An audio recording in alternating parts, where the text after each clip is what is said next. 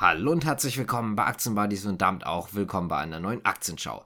Im heutigen Podcast geht es um Rheinmetall. Die bauen nämlich neue Munitionsproduktion auf um unabhängiger von anderen Ländern zu werden.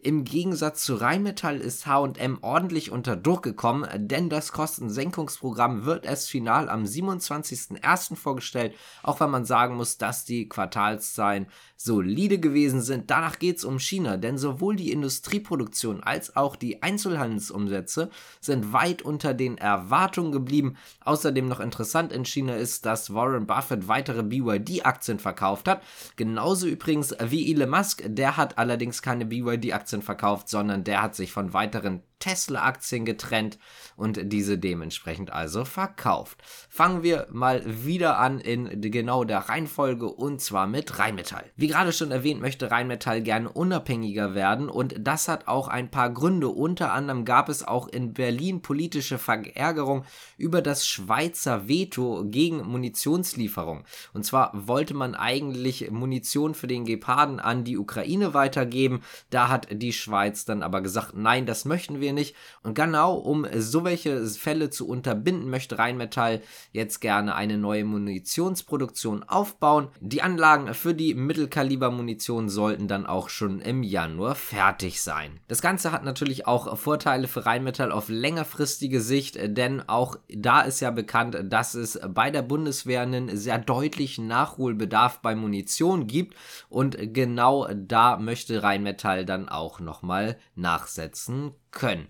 Übrigens, Marie-Agnes Strack-Zimmermann von FDP, also die Vorsitzende des Verteidigungsausschusses, hat sich darüber sehr erleichtert gezeigt. Ich zitiere mal, ich bin sehr erleichtert darüber, dass die Industrie so schnell reagiert hat. In Zukunft wird verstärkt Munition, die wir dringend benötigen, in Deutschland hergestellt. Also auch hier sehen wir, es lag natürlich auch unter anderem an der Schweiz.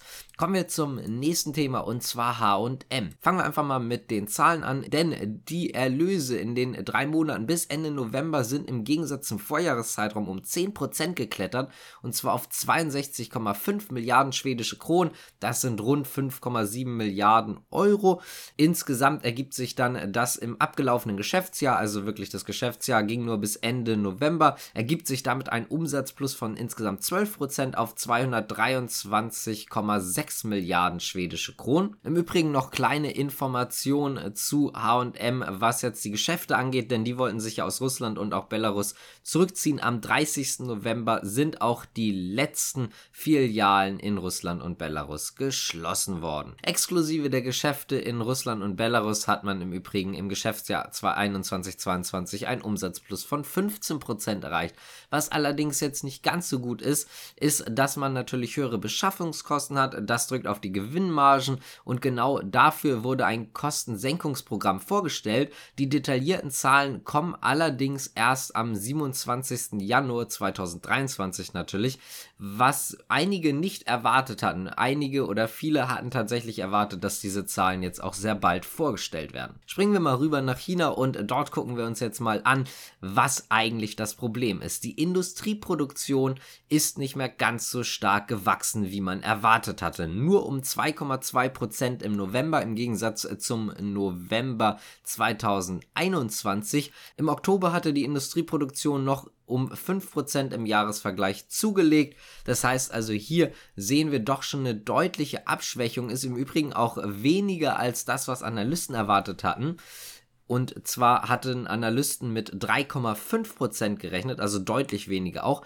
Auch waren die Umsatzdaten aus dem Einzelhandel sehr, sehr schlecht, denn die Einzelhandelsumsätze sind zurückgegangen. Das war jetzt nichts ganz Neues. 4% Rückgang wurde erwartet. Allerdings sind es tatsächlich 5,9% Rückgang gewesen, was natürlich doch durchaus ja, sagen wir mal, sehr überraschend und vor allen Dingen auch schlecht ist. Damit muss man einfach sagen, China hat insgesamt um einige schlechter abgeschnitten, als die Analysten erwartet hatten in den letzten Monaten, egal jetzt ob es den Export, Import, aber halt, wie wir auch gerade sehen, die Produktion beziehungsweise den Einzelhandel angeht. Damit bleiben wir natürlich in China und springen mal zu BYD. Denn Warren Buffett bzw. Berkshire Hathaway hat weitere Aktien von BYD verkauft und zwar wurden insgesamt 267,69 Millionen Hongkong-Dollar eingenommen, beziehungsweise anders gesagt 34,43 Millionen US-Dollar. Das konnte man damit erreichen, dass man 1,33 Millionen in Hongkong notierte Aktien von BYD verkauft hat. Damit hat Berkshire Hathaway seinen Anteil weiter reduziert.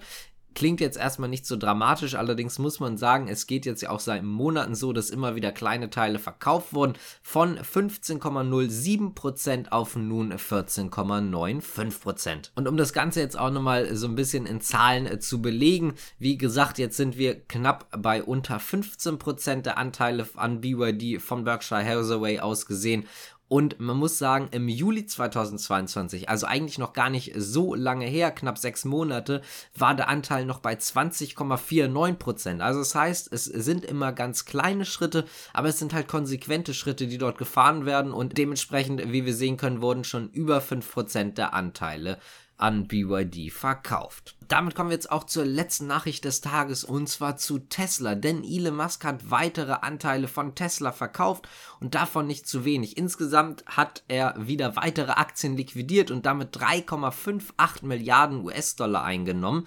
Insgesamt sind das jetzt fast 40 Milliarden US-Dollar, die er im Laufe dieses Jahres eingenommen hat durch Verkäufe von den Tesla-Aktien, die in seinem Besitz waren. Daraufhin hat Tesla auch wieder etwas, sagen wir mal negativ reagiert. Man muss auch einfach schlichtweg dazu sagen, dass er ja auch damals versprochen hat, er wird keine weiteren Tesla-Aktien verkaufen und auch nicht für Twitter. Das hat er jetzt ja schon des Öfteren gebrochen, dieses Versprechen. Und genau deswegen ist Tesla auch weiter unter Druck. Viele Analysten sagen ja auch relativ einfach, Twitter hat sehr, sehr negative Folgen für Tesla.